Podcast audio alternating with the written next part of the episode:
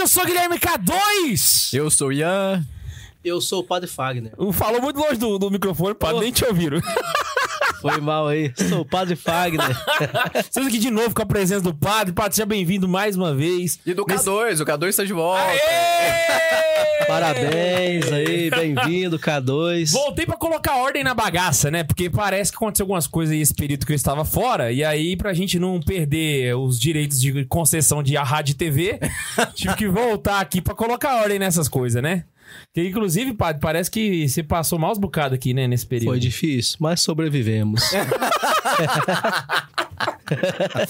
Ai, gente do céu. Inclusive, queria até falar, fiquei sabendo que tô, no Max ficou falando mal da jornada aqui na. na, na- na- Max e o Tobias fizeram um complô contra a jornada. Pelo amor, não, os dois palpiteiros fez, assistiu meia dúzia de reel na foi internet ar? e ficar repetindo aqui. Foi- eu não lembro se era no ar ou se era fora do ar. Porque, é porque teve, a discussão persistiu, sabe? Então, Ah, foi? Parte foi no ar, parte foi fora do ar. Ah, não, dois palpiteiros falando que viram na internet aí. Nada a ver. Não sigam isso, tem nada a ver uma coisa com a outra, beleza? Só pra deixar claro. eu tentei defender, hein? Eu Inclusive, defender. estamos planejando fazer um podcast só sobre essa jornada especificamente. eu apoio Pra ver de fato isso aí. que raios é. Ah, véi, vou ter que fazer esse comentário aqui antes de qualquer coisa. O que, que aconteceu, mano? Que o padre DJ teve aquele bop todo. Não manjo, não sei o que é isso. Teve um padre DJ na jornada. Eu vi.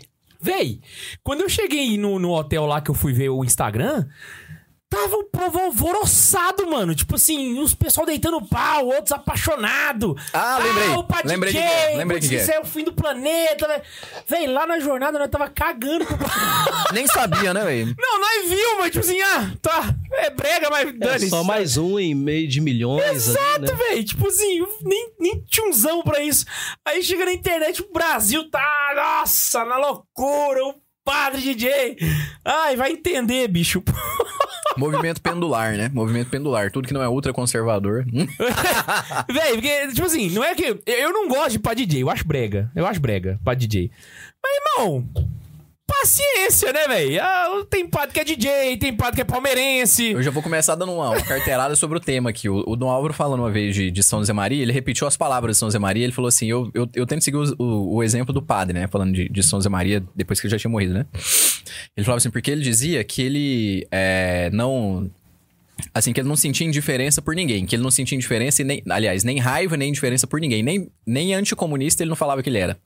Ele falava, eu não sou anti nada, não sou nem anticomunista. Porque até os comunistas, se eles amam a Deus, eu, eu os amo também. Então o Dom Álvaro falava isso. Então, pô, se até os comunistas ele não era anticomunista, você é anticatólico, velho? Anti-jornada, anti-jornada, meu, que isso. Dom Álvaro modernista. São José Maria modernista. São José Maria Lacho, né?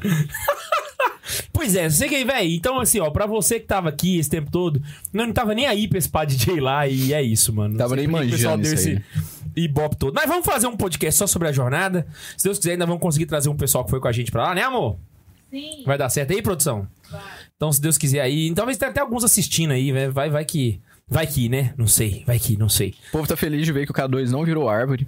O que, que foi aquilo? Me explica. Eu entrei lá no podcast, tem uma planta sentada no meu lugar. Falei, véi, que que é isso, Brasil? Eu- Virou terra de ninguém o negócio. Ué, você foi converter lá, tipo, o- pra, Ah, pra religião tecnologia. tecnologia e tal. Eu fui e coloquei e tal. Eu sei que eu até falei pra Laísa, eu falei, nossa, velho, o trem lá deve estar muito tenso, velho. Que a Laísa respondeu puta, assim, a hora que eu mandei o negócio, né? Tipo assim, não tem nada a ver com isso e tal. Eu fui e falei aqui no podcast, falou, ó, mas a gente vai parar e tal, porque eu acho que o clima não tá muito agradável lá. Véi, do nosso grupo, se, se a Laísa tá puta, imagina o K2. do nosso grupo, do nosso grupo inteiro, chuta quantos foram nas catequeses de ecologia? Não, ninguém, pô. Que isso. Zero. Zero, velho. Ninguém foi. Tipo, se a galera pegou e. Essa, essa é a coisa mais fadada ao fracasso que nem- existe, Nem velho. te Ô, usou, velho. K2, E você não sabe pior. Pra eles conseguirem colocar o K2 ponto aqui, eles tiveram que pegar da prefeitura de Anápolis. Verdade. Como assim? velho. Quase que o Jean sai lá no Anápolis Notícias, que esse dia saiu lá, né? Vândalo destruindo as árvores da cidade. Lembrei do Jean na hora, velho. O que vocês fizeram? O Jean pegou a árvore aqui nessa pracinha, nessa. No Canteiro meio da central, rua aqui. né? No central. canteiro central aqui dessa, da Jesus amado. Não tinha nem uma semana que eu tinha saído, os caras já estão ele depredando o patrimônio público. Pegou um balde aqui do, do, do prédio aqui, do, da sala aqui, pegou um balde dali que, que é de cair água do ar-condicionado. Ele pegou esse balde, aí levou lá pra fora, desmatou a árvore da prefeitura, colocou no balde e trouxe, velho. Jean chegou com a mão toda suja de terra aqui. Véi, não tem limite pra falta de juízo, velho. Não tem. É o Jean, né, velho? Com vocês, Jean Ai, Carlos. Meu pai do céu, velho. Vamos lá, vamos pra leitura de e-mails? Vamos. Bora, deixa eu só mandar um abraço pra um pessoal aqui que, que tinha pedido um abraço. Que foi o Giancarlo. e o Guilherme Amâncio, que o Giancarlo ia mandar um abraço aí. Ele falou que acompanha tudo. Também o Jean Bernardes, que mora em Franca, São Paulo. Oh, inclusive, ah, eu queria aproveitar, o Jean, ele, ele despertou ah, alvoroços no, no público caroneiro, sabe? Porque criou-se dois, duas vertentes, padre, assim, entre os caroneiros. Aqueles que amam o Jean e os que e os que odeiam. o Jean. odeiam tá que deu o resultado da enquete? Eu não vi. A enquete, o Fica Jean ganhou, mas eu queria pedir pro Bundes abrir de novo a enquete aqui no chat, pode ser? Pode ser? Fica Jean, sai Jean, hashtag Fica Jean, hashtag sai Jean. Como, como que ficou o resultado Pra seu? gente ver que eu fiquei curioso. No Instagram, como que ficou? Mano, deu 82% fica Jean, velho. Velho, o Jean é muito adorado pelo público, velho. Mas na moral, o Jean é um cara bom demais, velho. É porque o povo não conhece ele fora do ar, velho. O- Eu, eu fiz a, a. Mas não muda muita coisa. É doido do mesmo jeito. É do mesmo jeito. Eu fiz a, a enquete, velho. Aí o Jean mandou mensagem. Falou assim: irmão, você não me ama mesmo, né, cara? O que você tá fazendo? Mas no fim ele ganhou. Você faz aí pra nós, Bundes? Tô fazendo. Beleza. Olha. Enfim, ó, como estou voltando, vamos voltar pra, pra, pro, pro tema, normal, né? Vamos ler os e-mails. Que parece que ficaram um mês sem ler e-mail aqui. É por que será, né? Por que será? Você quer ler o primeiro ou o segundo? Pode ser o primeiro. Então lê aí. Testemunho, não leia o meu nome, por favor. Olá pessoal, como vocês estão? Tenho 40 anos, sou professora de inglês, casada, tenho dois filhos, sou mineira, mas moro em Rondônia. Oxi! Então já resolveu o problema do nome aqui, né? Caraca, é verdade, velho. Mineiro que mora em Rondônia, que é professora, que tem casada, filhas, professora casada. de inglês, né? Nossa. Deve ter, sei lá, uns cinco professores de inglês em Rondônia que é mineiro. né? Acho que nem isso tudo, né, velho? Mineiro velho. morando em Rondônia, professor de inglês. Tá, beleza. É, não sou tão jovem, mas aprendo muito sobre fé católica com vocês. É, duas vezes na semana, preciso dirigir quase duas horas para ir trabalhar. Caraca. Minha companhia na ida é o Santo Rosário, com o padre Paulo Ricardo, e na volta são vocês. Porém, confesso que às vezes a vontade de pular o rosário é ver vocês na ida e na volta. pois essa carona agrega muito em minha vida espiritual. Aprendi com vocês a buscar a santidade dentro do ordinário do nosso cotidiano, fazendo com dedicação, amor e santidade as minhas obrigações. Viva São Zé Maria Escrivá. Caraca, ó. Fizemos chegar em Rondônia. Além disso, como boa melancólica, existe isso, verdade, não, não sei se existe. Também não. Acabo sendo muito rígida e vocês me ajudam a ver o catolicismo com mais leveza, sem ser uma raditrade caga-regra. Ó, boa, muito bom. Indico muito o Santo Zoeiro para os jovens que fazem parte da minha vida, sempre com o disclaimer que eles é, falam palavrão. Mas vale a pena, pois sabem e vivem o que estão falando. Verdade, a gente vive muito, inclusive a parte dos palavrões. Conheci o Santa Zoeira pesquisando podcasts católicos no Spotify. Depois chegou o Santa Carona, ela fez o caminho contrário. Podcast calo- é, católico lá no Spotify, Santa Zoeira. Ela falou: opa, tem o Santa Carona. Aí depois que ela foi. é- é- Essa aí é a raridade, raridade. ela fez o caminho pro reverso. seu e-mail, se você quiser dar uma conferida junto. Ah, É... Chegou o Santa Carona, ainda É não eu sou. também perdi aqui onde é que tava. Ainda não sou caroneira, mas serei em breve, já que planejo ser catequista. Ah, boa. E para isso, pretendo estudar antes para não falar um monte de abobrinha e assim ajudar a formar católicos que, que verdadeiramente conheçam e amem a Santa Igreja. Ó, eu não quero falar nada, não, mas com os que você aprendeu no Santa Zoeira, já te coloca na frente de muito catequista por aí. Não, mas o catequese com farofa é, é outro nível, né? Vai, você não vai concordar, não? Tô, Eu- tô enchendo É seu, eu sua bola aqui. graça, eu fiquei lisonjeado. aí eu falei assim, como é que eu faço? Eu, eu- eu deixei o time aqui pra ele falar, nossa, obrigado e tal, é verdade, me Valeu, preparo é muito que pra esse negócio. Ou então meter um de Anitta, né? É verdade mesmo, eu mereço. sou melhor, sou melhor. Posso não ser, mas na minha cabeça... Vamos lá, né? Sempre fui católica daquelas de BGE, que não tinha casado na igreja, achava que ir à missa uma vez por mês já estava de bom tamanho. Até que um colega de trabalho me chamou para servir na litur- liturgia da igreja. E aí, meus amigos, a coisa mudou. Quando você escuta a palavra e boas homilias de padres piedosos que falam o que você precisa ouvir, independentemente de ser conveniente ou não, desperta o fogo do Espírito Santo que não te deixa sossegar enquanto você não toma vergonha na cara e vai buscar casar na igreja, ir à missa todos os domingos e ver os sacramentos. Very nice. Hoje, quando alguém me critica dizendo que estou fanático demais, mesmo sendo adepta do catolicismo minimalista, e diz que estou querendo ser santa, eu digo que quero mesmo, e com a graça de Deus eu hei de chegar lá. Mas engraçado, eu não entendo como é que o pessoal faz crítica falando assim, Como ah, se tá fosse querendo muito ser negativo, né? santa. Pois Ué, mas é esse o rolê mesmo. É tá- esse o negócio, cara. Você entendeu bem, né? O objetivo é esse. Imagina só você virar. Eu aposto que é o mesmo tipo de pessoa que você vira pra ela e fala assim: Ah, eu quero, você não quer, não? Ele, não, eu não quero ser santo, não. Mas você quer ir pro céu? Eu quero. tá certo. Vai lá. É, vamos ao testemunho, né? Nunca ouvi vocês falarem. Falarem sobre os acam- acampamentos da igreja, mas quero dar o meu testemunho sobre o acampamento sênior, promovido pela minha paróquia. Meu marido era um católico ainda pior que eu. Então, Nossa. após a minha conversão, passei por muitas tribulações. Chegou ao ponto de eu precisar rezar escondida dentro da minha própria casa, porque ele se incomo- incomodava com tudo. Dizia que eu estava exagerando demais só por ir à missa aos domingos, rezar o terceiramente e fazer abstinência de carne às sextas. Ó, já- mas já tava bem, hein? Era do Pois tipo é. que criticava a Bíblia porque foi escrita por homens, que dizia que estamos nesse mundo para ser feliz.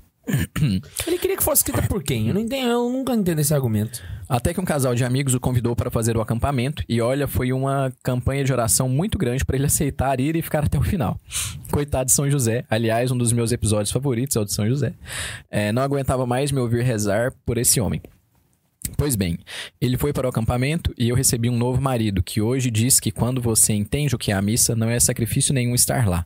Que tem horário Caraca! fixo na adoração eucarística e serve na igreja. É claro que a conversão é um processo lento e ele ainda tem as suas quedas, mas eu estou firme na oração e o ajudo a levantar. Mesmo que às vezes a minha vontade seja de dar logo um tapão e mandar tomar vergonha. a salvação é individual, mas para nós casados, nossa salvação passa pela salvação do nosso cônjuge. Afinal, somos uma só carne.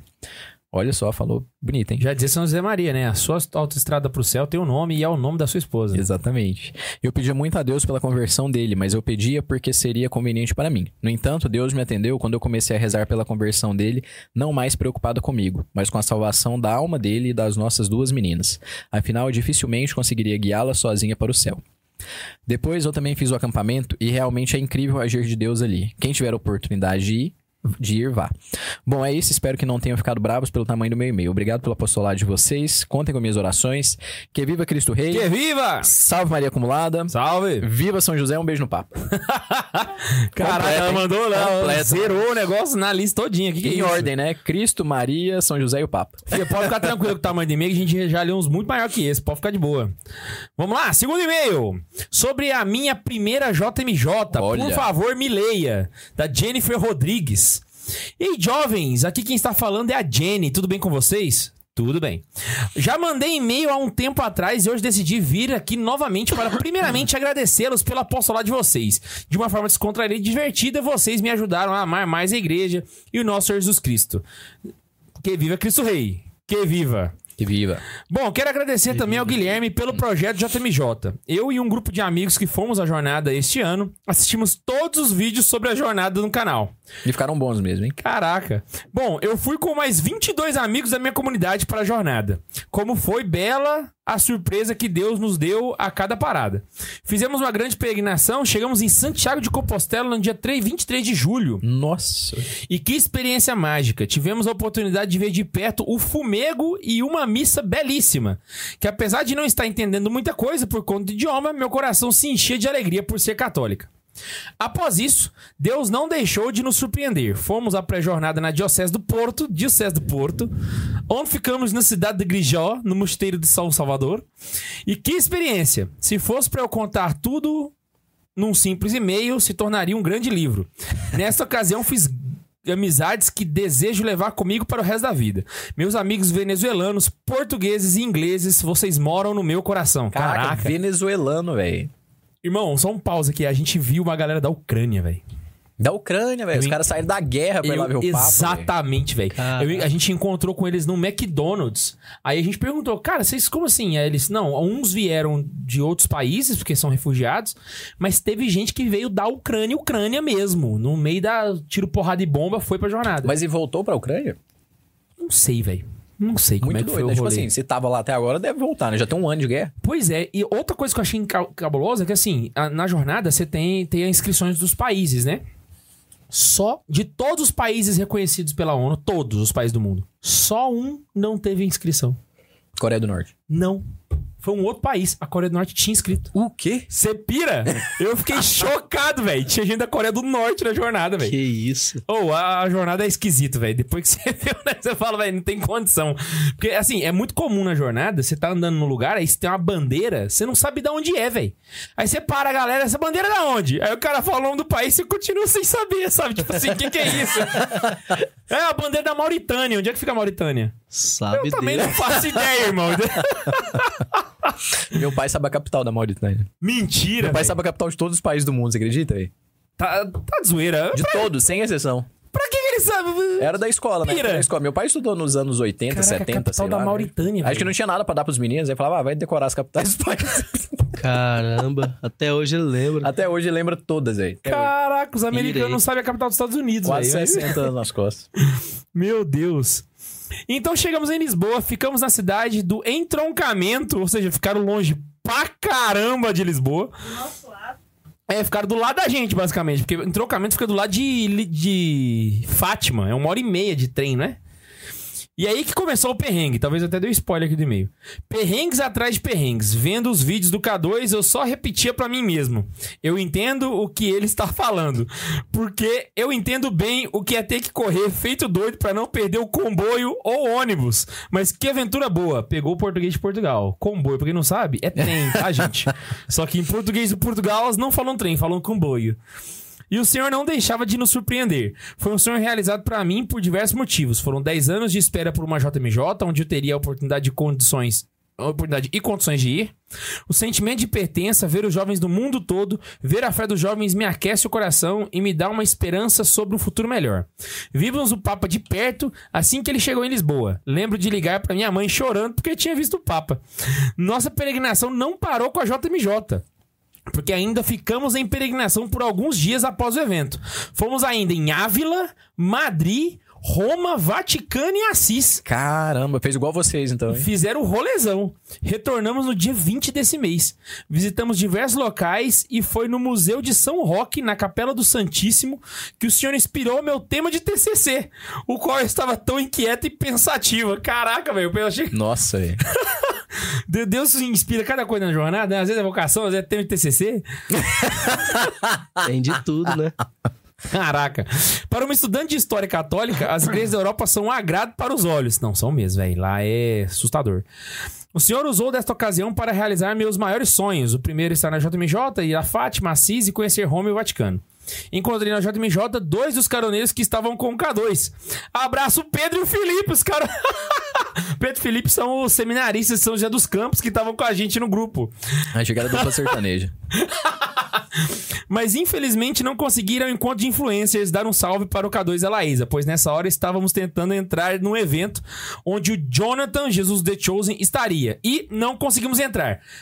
Bem feito, porque o Jonathan tava no evento dos influencers. Se você tivesse ido lá ver o Sério? K2, você tinha encontrado o Jesus The Chosen. Ou seja, não viu o K2 e não viu o Jesus The Chosen. Viu? Que coisa? Olha Você lá. viu ele? Você viu o Jesus? Véi, eu vi ele mais perto que nós dois aqui. Mentira. Na moral, eu vi ele muito de perto, muito de perto mesmo. Caralho, velho. Então fica aí a dica aí, tá viu, Jenny? Se tivesse ido lá pro Encontro de Influência ver o K2, teria visto o K2 É aquele e que você o apareceu Jonathan na, Rome. na canção nova? Hã? Foi naquele que você apareceu na canção nova? Aquilo lá era o Encontro de Influencers? Apareceu na canção nova? Eu não fiquei sabendo, não. A mãe da Karine tirou uma foto lá, a gente foi e ligou pra ver. também. Sério? Eu tava A com a camisa grupo, amarela? eu acho.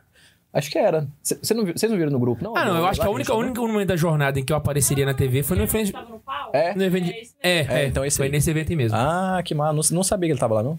Foi, ele foi lá. Não, mas que tá. Eu também não sabia. Foi surpresa pra todo mundo. E olha que eu tava ajudando na organização. Cara. Então na hora que ele apareceu, eu falei, véi, o que que tá acontecendo aqui, mano? Que, Que rolê aleatório que é esse, né, velho? Aí do nada apareceu o Jesus lá do The Chosen. Pelo jeito não tá fazendo trabalho direito, então.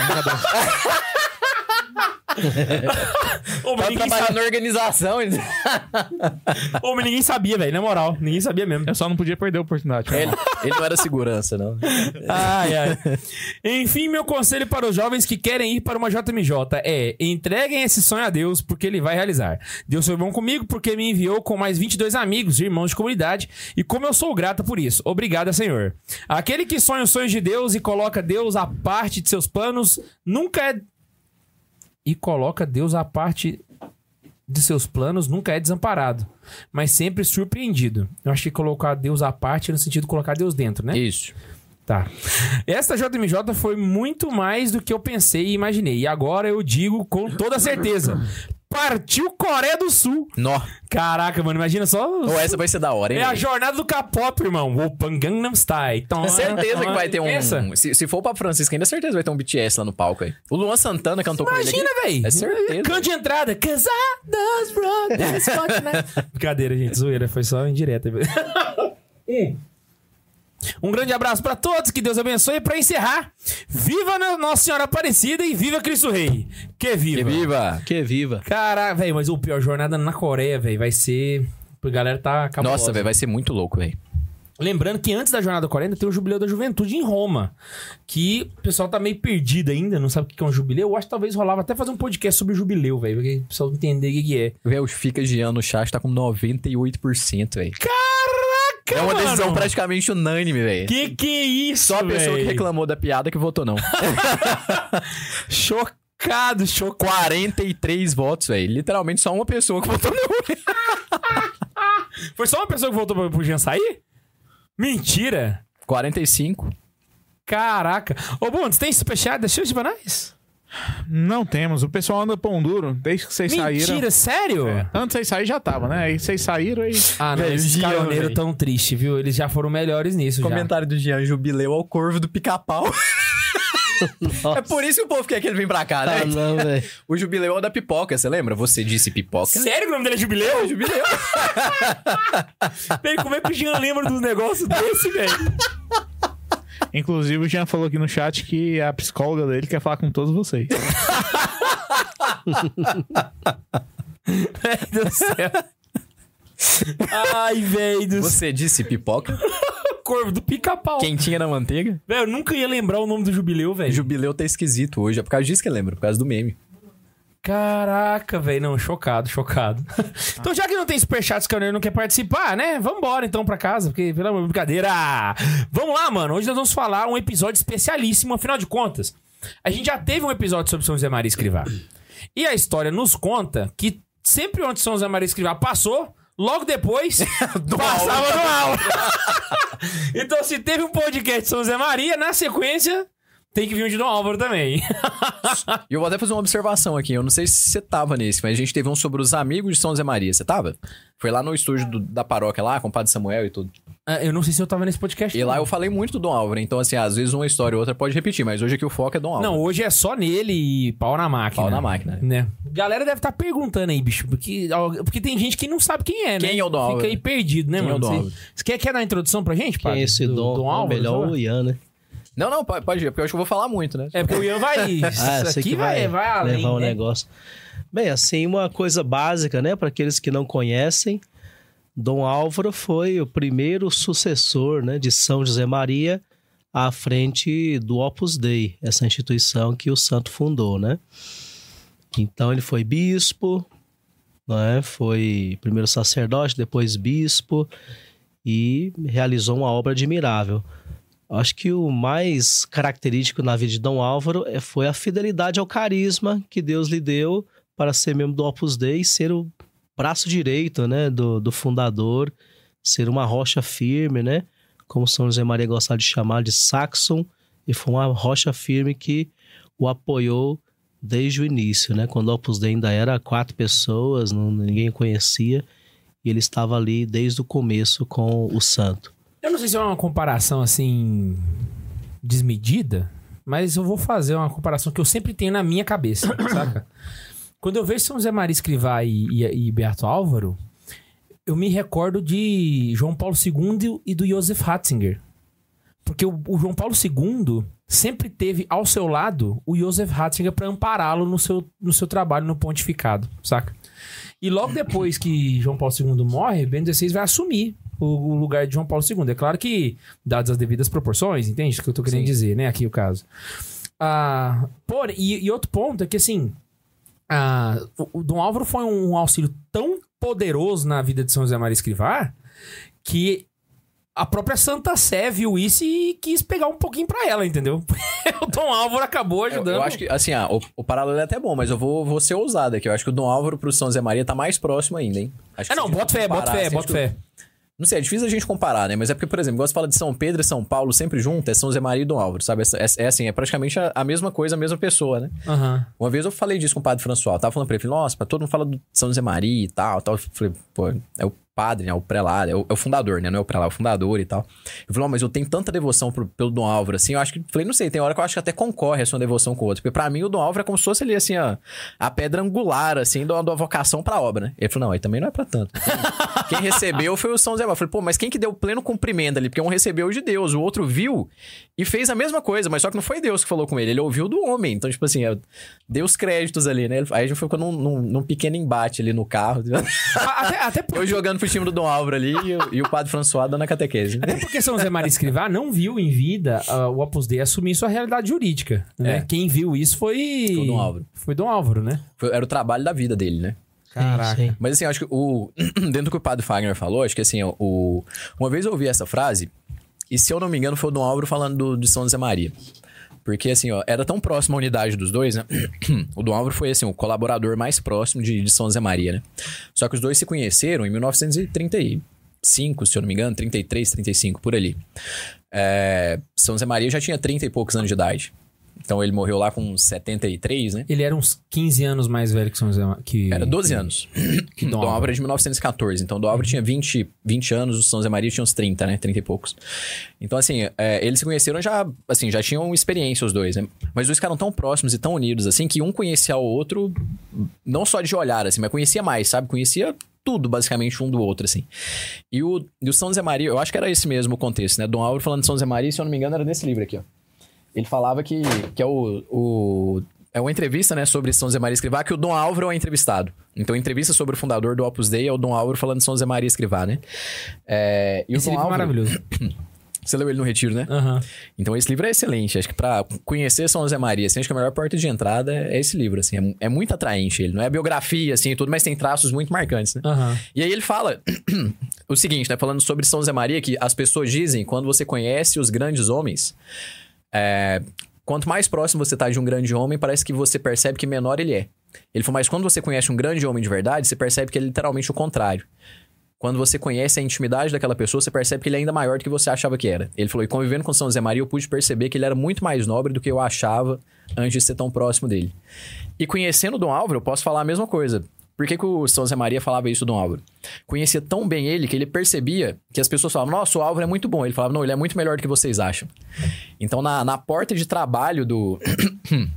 é, de, de- do Dom Álvaro, né? Lá, lá em Vila Tevere, tinha a porta, de- a- o escritório dele, né? Na porta de entrada do escritório do Dom Álvaro, o São José Maria pediu pra escrever lá, né? O, o homem justo é, honrará o Senhor, né? Porque a citação tá em latim, então não lembro a tradução muito certa, sei. assim, né? É, tem, tem aqui no, no livro também, tá bem lá no final. Tipo assim, São José Maria quis colocar assim, o, o homem justo e fiel, né? Será honrado pelo Senhor, será louvado pelo Senhor. É uma palavra, passagem da Bíblia.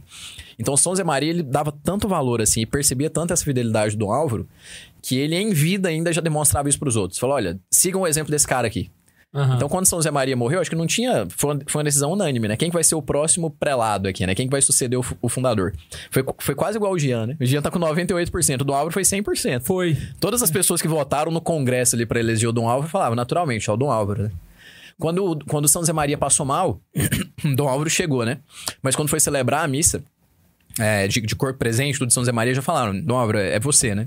Aham. Então é, é aquela coisa natural. Foi a mesma coisa do Bento XVI e do, do, do João Paulo II mesmo, né? Quando São João Paulo II morreu, o Bento XVI tomou frente, né? E o Dom Álvaro fez a mesma coisa. Então, assim, a partir do momento que São José Maria morreu, o Dom Álvaro já, já foi a continuidade. Uhum. É uma frase muito característica, assim, né? Tanto do Dom Álvaro, mas também o Dom Javier repetiu isso muitas vezes, né? Falando pros membros do Opus Dei, né? Meus filhos, vós sois a continuidade, né? O Dom Álvaro falava isso pro... O São José Maria falava isso do Dom Álvaro, né? Assim, não, não diretamente, você é a continuidade, mas ele falava, olha, você é Saxon.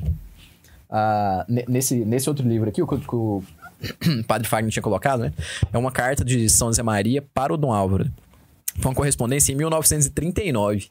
Então, o que, que é massa colocar isso daqui, né? Em 39, o Dom Álvaro ainda, ainda era um, um leigo. Ele foi ordenado em 44. Então, é, assim, não tinha tanta intimidade espiritual com o São José Maria, mas a intimidade dos dois já era tão grande que o São José Maria escreveu para ele, né? Saxum, quer dizer rocha, né? Confio na fortaleza da minha rocha. Sei que é isso que és. Vejo que o Senhor te concede fortaleza, tornando operativa essa minha palavra, Saxum. Graças lhe sejam dadas por isso. Que claro vejo o caminho, o longo caminho que ainda tens pela frente. Branco e fecundo, como um campo maduro. Abençoada a fecundidade do apóstolo, mais bela que todas as coisas belas do mundo. Foi uma profecia de São José Maria pro Dom Álvaro, né? Oh, dá, dá pra fazer um paralelo até com o próprio São Pedro, né, cara? Se você for parar pra pensar assim. Porque São Pedro, ele foi o, o- responsável por poder expandir a igreja e começar a igreja propriamente dita, né? Sim. Ah, vamos agora trazer em... reduzir a escala, tá? Vamos reduzir a escala bastante aqui. Vamos trazer pro nível dos mortais. O, o que quem, quem quem efetiva mesmo o trabalho daquilo que São José Maria Escrivá tinha começado, né? É o, é o- tanto que, por exemplo, quando o Dom Álvaro vai substituir São José Maria Escrivá, o cargo que ele assume é de presidente, né? O, o termo que o termo Era- correto era era, uma- presidente do, do não sei o quê, do, do Opus Dei. É, a configuração jurídica na época, época, era né? aquela, né? Aham. E aí, depois que se torna. Aí, tipo assim, então se a gente for parar pra pensar mesmo, é claro que assim, o primeiro. O, o- o primeiro cabeça do, do, do Opus Dei sempre foi São José Maria Escrivá. Mas juridicamente o primeiro prelado foi Dom Álvaro. Se você É. for parar pra pensar. Nouro foi primeiro presidente porque era um instituto secular, né? Se Post- fosse uma prelazia, ele seria o Não, primeiro. mas por que eu falo que faz todo sentido? foi- Porque se você for parar pra pensar, a São José Maria Escrivá, ele, ele, ele não era um prelado, ele era o fundador. É. Né? Essa- porque seria a mesma coisa você dizer, sei lá, que Jesus foi o primeiro Papa, sabe? Claro. Não, não- não faz muito É, sentido. de fato, mas- não era. São José Maria não foi mesmo prelado, porque não existia prelazia, Prelazia. quando ele estava em Exato, mas, mas, tipo assim, é, eu acho que foi providencial de Deus, entende? Porque assim, ele é o fundador, ele. Do, entende a lógica do. do do- Faz do- sentido, faz sentido. Então, assim, Sim. ah, eu, eu vejo muito dessa forma, assim. Eu, eu, eu gosto da história dele por conta desse ponto, esses paralelos, assim, fica muito. Deus foi muito providente, parece que Deus desenhou a, a história, assim, muito à luz do, do que já tinha acontecido na história da igreja. Saca? E, não, e conhecendo a, a biografia do Dom Álvaro, eu, eu sou muito suspeito pra falar, hein? Muito suspeito mesmo, hein? Porque o, o, o Dom Álvaro eu admiro, assim, demais e, e gosto muito, né? E Deus também cuidou de Só um trazer... pouquinho, né, Ian? Que que é isso? Deus cuidou também de trazer muitas coincidências pra nós. Assim, muita coisa que aconteceu na minha vida coincidem as datas com o Dom Álvaro, né? Então, assim, coisas pessoais e tudo, de diversos sentidos, sabe? Ah, mas o. E assim, foi, foi coincidência mesmo, é Deus que tá no controle, né? Tipo, o Bentinho, o Bentinho ia nascer, né? Aí foi falou, pô, o Bentinho vai nascer em março. E aí eu fiz tudo, assim, era o primeiro filho, né? É, e, e a gente já tinha a história que o nosso filho ia chamar Álvaro, né? Eu e a Karine. Falei, não, vai chamar Álvaro e tal. Acabou que depois a gente mudou o, o caminho. Mas eu falei pra Karine, falei, não, vai chamar Bento e tal, mas vai nascer no dia do Dom Álvaro, né? Porque o Dom Álvaro nasceu em março, né? Dia 11 de março. E morreu dia 23 de março. Aí eu tinha certeza, eu falei, eu já falei pra todo mundo, tipo, ah, o Benjamin vai nascer quando? Não, dia 11 de março, né, e tal, dia que o Dom Álvaro nasceu, né? Deus caprichou, né, que chegou dia 11, eu falei pra Karine, falei, pô, vai nascer. Só que aí chegou no final, eu falei, pô, não nasceu, hein, velho. O Bento nasceu no dia do aniversário, no dia da morte do Dom Álvaro, né? Dia 23 de março, que é o dia que o Bentinho nasceu, foi o dia que o Dom Álvaro morreu, né? Caraca! E, e aí foi... foi É o dia da, do- da festa da. Não, a da festa do Dom Álvaro, litúrgica? é, a memória, né? 12 de maio. Hum, 12 de maio é o dia da primeira comunhão do Dom Álvaro. Se eu não me engano, 1921. Que eu acho que ele fez com 7 anos. Ah, mas pode ser que na canonização vire caia pro dia 23, não? Eu acho meio difícil Possível, porque é né? perto de São José, aí tem quaresma e tudo, né? Acho que o 12 de É. maio tá, tá melhor um pouco. Hum, verdade. Mas pode ser, pode acontecer mesmo. Pode Mas, Se for coração, vai ser, manter. entendeu?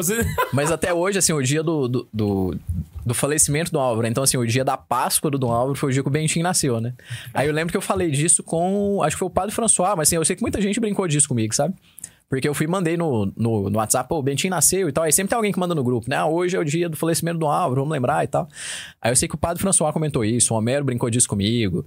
Ah, uma, uma moça lá brincou com a Karine também, falou, nossa, no dia que o Álvaro, né, faleceu. Então, assim, vocês só erraram, né? Assim, não era o nascimento de vida, era o nascimento de vida eterna. Tá? Muita gente mandou isso na época.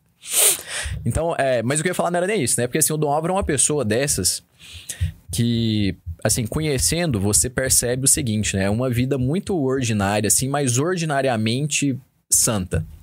Então você vai pegar a vida do Álvaro, não tem fatos tão extraordinários assim, sabe? Se a, se a de São José Maria não tem muita coisa, a do Álvaro tem menos ainda. E é isso que eu acho mais admirável, sabe?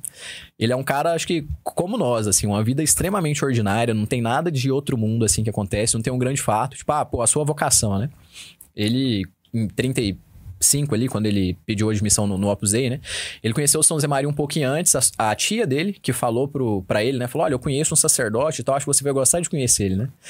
E aí o, o Dom Álvaro conheceu o São José Maria, até que demorou um pouquinho pra eles conversarem, mas um dia eles se encontraram. Ele falou, pô, minha tia já tinha falado e tal. Mas eles conheceram tal, e aí o Dom Álvaro foi. O São José Maria explicou o, o Opus Dei pro Dom Álvaro. Então, se a gente pegar o tempo aqui, né?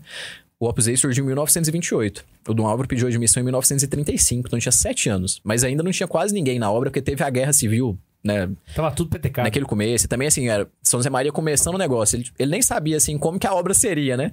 Tipo assim, sessão masculina e sessão feminina no começo. Não tinha ninguém que era da obra, praticamente. Dom Álvaro foi literalmente um dos primeiros.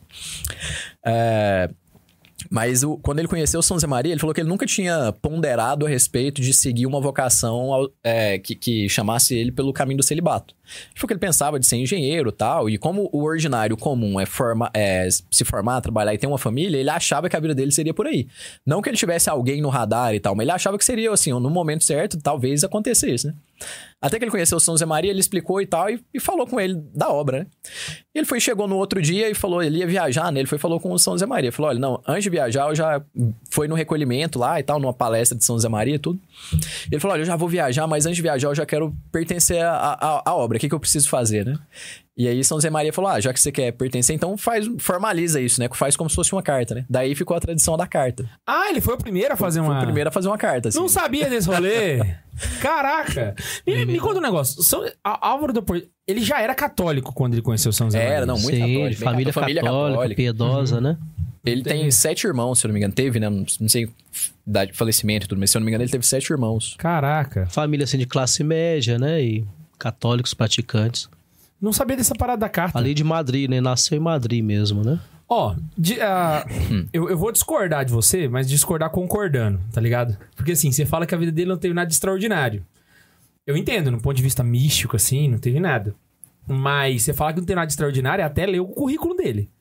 E quando você lê o currículo dele, você fala, irmão do céu, Com certeza, né? O você currículo tá dele doido é esse cara. pancada. né?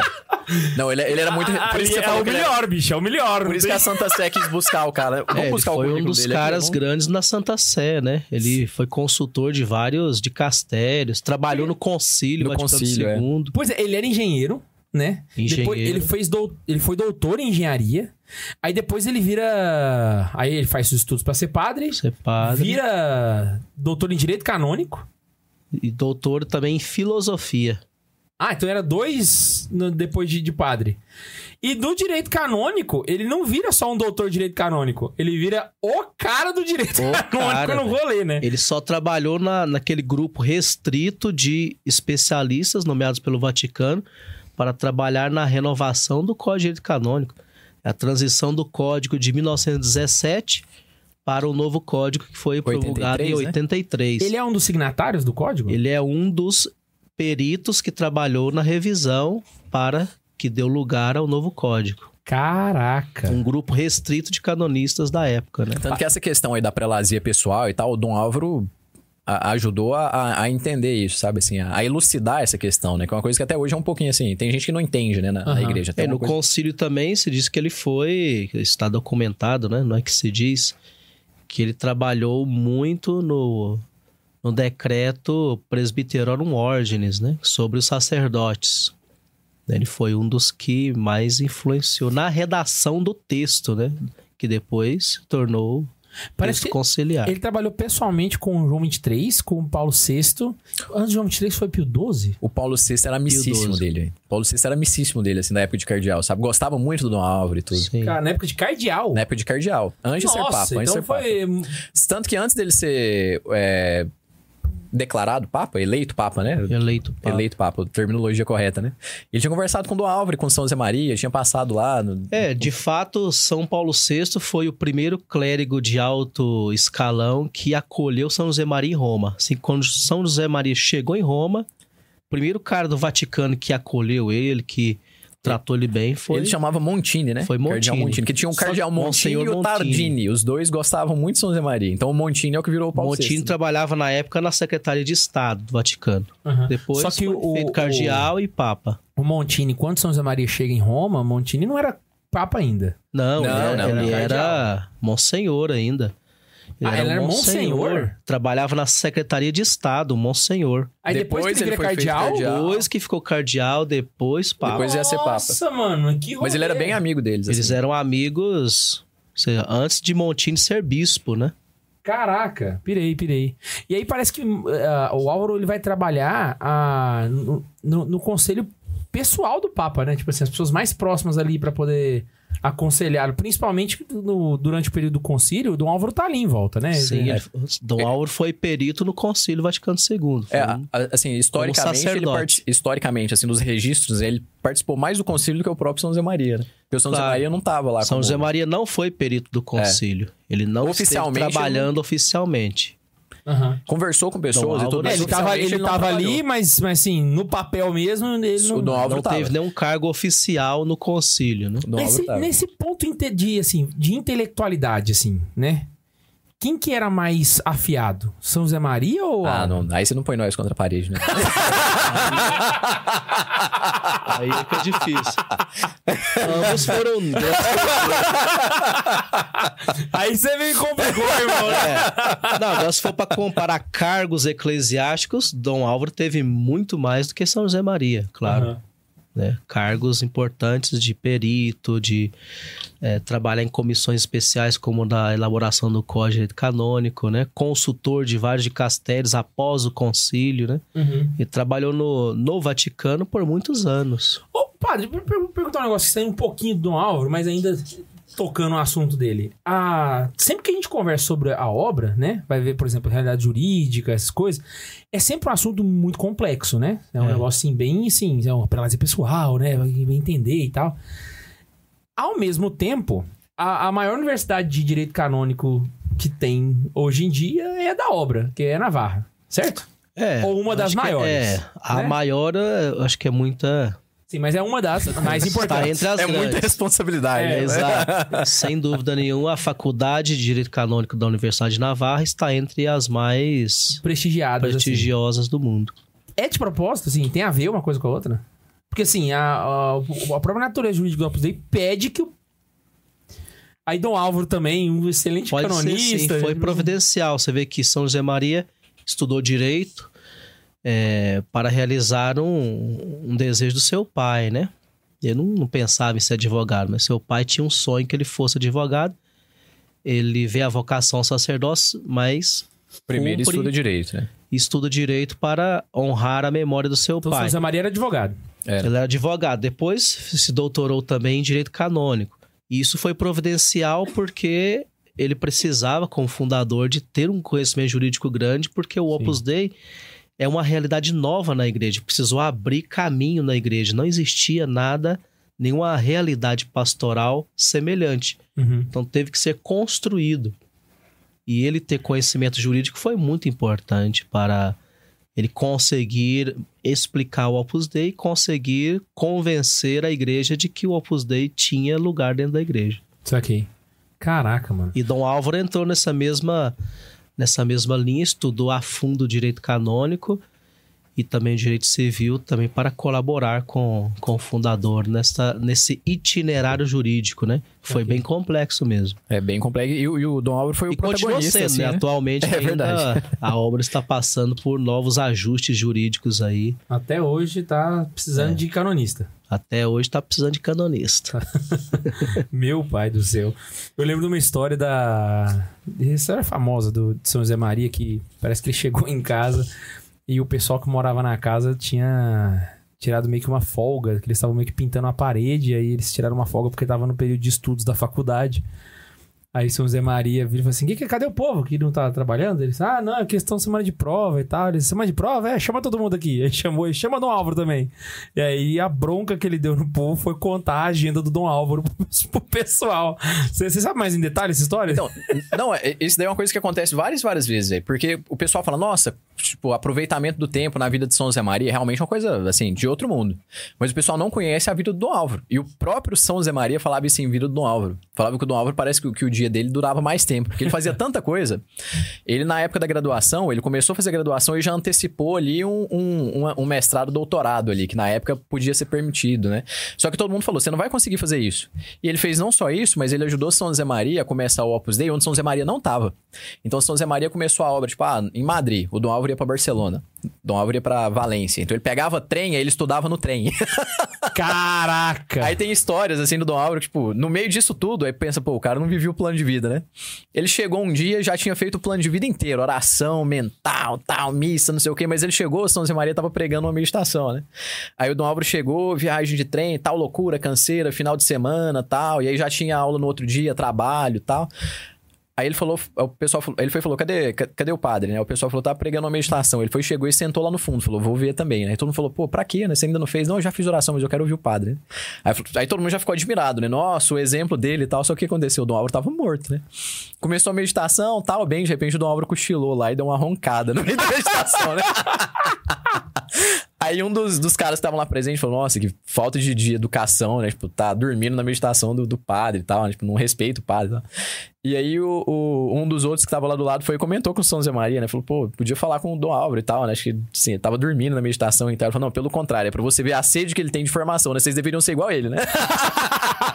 ele, ele podia não ter vindo Ele não aqui precisava, quarto, ele, né, ele não irmão? precisava. Além de, tipo assim, ele, ele meio que falou assim: ah, pô, o cara já tinha feito tudo, ele sabia o que, que eu ia falar, mas ele quis estar lá, né? então, assim, é, é essa sede de formação do, do Dom Álvaro e tudo, de, e, de literalmente multiplicar o tempo, sabe? Aquele, tem uma frase de São José Maria, né? Aquela, quando tiveres ordem, multiplicarás o teu tempo, né? Que tá lá no caminho, né? É, é a vida do Dom Álvaro, assim, sabe? Foi, pô, é, é incrível quando você pega, tem um mapa do Dom Álvaro, acho que nessa biografia aqui, vai ser meio difícil de achar agora, eu não tinha pensado nisso. Pô, toda hora eu derrubo um livro pra pegar outro.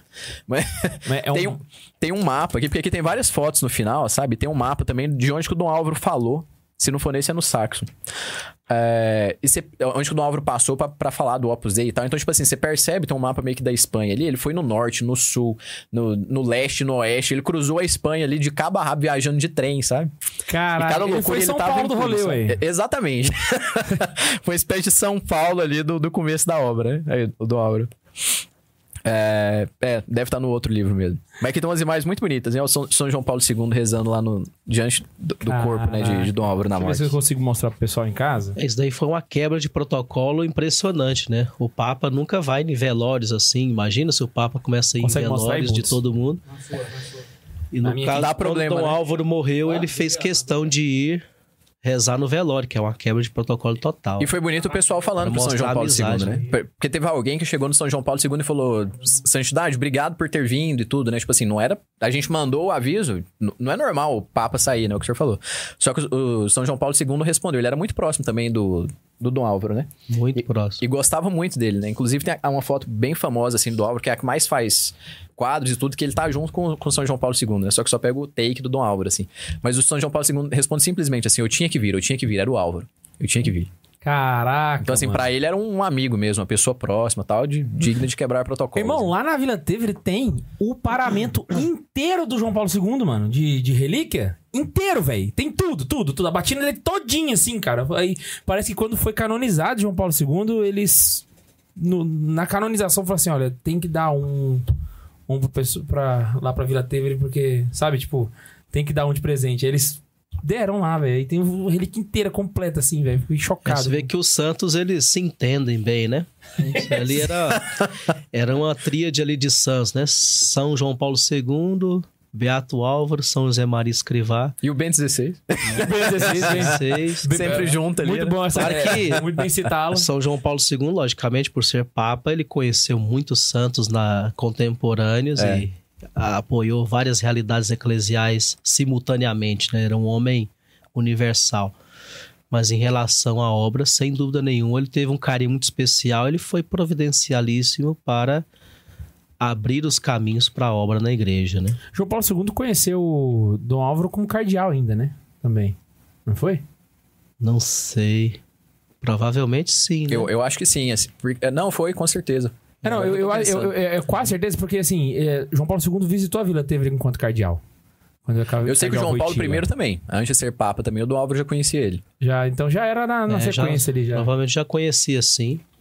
Sim. O, o Paulo VI e o João Paulo I eu lembro com certeza, assim, porque o João O Paulo, Paulo, I... VI a fez uma famosa visita ao centro Elis, né? Que é um centro lá de, de capacitação profissional que o Opus Dei fundou em Roma. Tem lá uma foto lá bonita dele visitando o local e tal. O João Paulo I dizem que ele ficou um mês só como Papa, né? Mas que na mesa de trabalho dele tinha um material do, do Opus Dei lá, sabe? Algumas coisas assim da obra. e tal. Então, tipo assim, realmente era um cara muito próximo também. Caraca. Do Dom Álvaro, de São José Maria e tudo. Mano, a, a gente não tá seguindo uma linha cronológica? É, né? tá, tá Então- pro rumo. Eu nem olhei o roteiro aqui hoje. É, eu também, Eu tô tão empolgado aqui que eu nem olhei o roteiro. Que assim, a gente não tá seguindo a linha cronológica, mas a gente podia falar, velho, da. É porque a gente já passou por muito ponto aqui do, do, do roteiro que a gente tinha separado, velho. Caraca. Porque assim, eh, Álvaro, ele, ele vai implantar a obra em vários lugares, certo? Sim. Com São José Maria vivo. Quando São José Maria morre, que ele assume o lugar, ele potencializa isso ao máximo, né? Porque a, você vai ver na cronologia lá, a primeira ação do Opus Dei em vários países se dá depois que Dom Álvaro assume.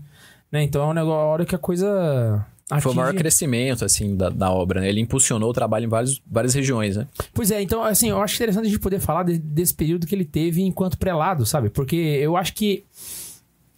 Eu não vou, eu não vou dizer. Eu não sei se seria errado eu dizer que talvez seja o período mais importante, assim, da vida dele. Porque, mas, igual você fala, né? O projeto de- de- da vida dele foi fazer com que o Opus Dei atingisse sua realidade jurídica. Isso aconteceu quando ele era. Quando ele estava à frente, né? Então, eu- baseado nisso, eu pressuponho que tenha sido o momento mais importante, assim, da vocação dele, esse, esse período, né? É, assim, o, o- nessa questão da realidade jurídica, o, o próprio São José Maria pediu pro Dom Álvaro, né? Falou, olha, você cuida disso, né? Na verdade, desde antes, quando o Opus ainda estava na Espanha, ainda precisava de... Obviamente, a igreja está em Roma, né? Então, precisava de muitas né, autorizações e tudo da igreja e vinha de Roma, né? E São José Maria incumbia o Dom Álvaro de fazer essas viagens, né? Então, o Dom Álvaro era até muito novo, né? Então, Quando eles moravam na Espanha ainda. isso na Espanha, isso. Porque São José Maria mudou pra, pra Roma em 45, né? Foi 44 por ali. 44, eu acho. Foi, foi por ali, 44, 45, né? Então, o... é, a- até isso, então, quase 20 anos de, de Opus Dei, tudo na Espanha, né?